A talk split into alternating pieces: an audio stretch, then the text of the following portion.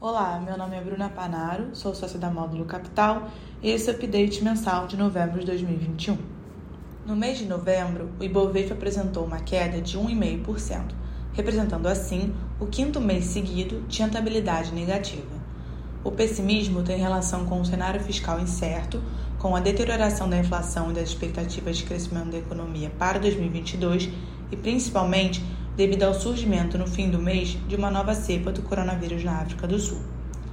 A nova variante Omicron do novo coronavírus trouxe mais preocupação, pois representa risco para a atividade econômica, para a recuperação do emprego e aumenta a incerteza para a inflação global. Ainda há muitas dúvidas com relação a essa nova variante e eficácia das atuais vacinas para enfrentá-la. Do lado fiscal, a aprovação da PEC dos precatórios na Câmara e a sua difícil tramitação e as incertezas da sua aprovação do Senado continuam pesando sobre o mercado, pois trazem uma imprevisibilidade grande com relação à situação fiscal do país.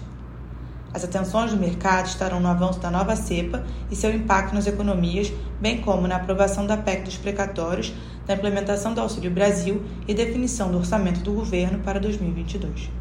Para os próximos meses, nos parece provável a manutenção de uma volatilidade elevada como consequência das discussões referentes ao orçamento de 2022, incerteza acerca da variante Omicron e da inflação que permanece elevada no mundo.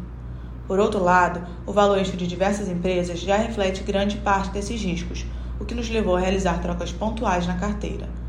Não descartamos uma recuperação da Bolsa Brasileira nos próximos meses, caso esses riscos macroeconômicos se dissipem em parte. Em portfólio atribuição, no mês de novembro, o setor de consumo e varejo, com Natura e Açaí, foi o que mais afetou o resultado do fundo. Do lado positivo, destacamos o setor imobiliário e shoppings com Multiplan. Em relação ao portfólio, no mês de novembro fizemos pequenos aumentos no setor de consumo e varejo e logística e infraestrutura e reduzimos um pouco o setor de alimentos e bebidas. Esse foi o update mensal de novembro de 2021. Obrigada e até a próxima!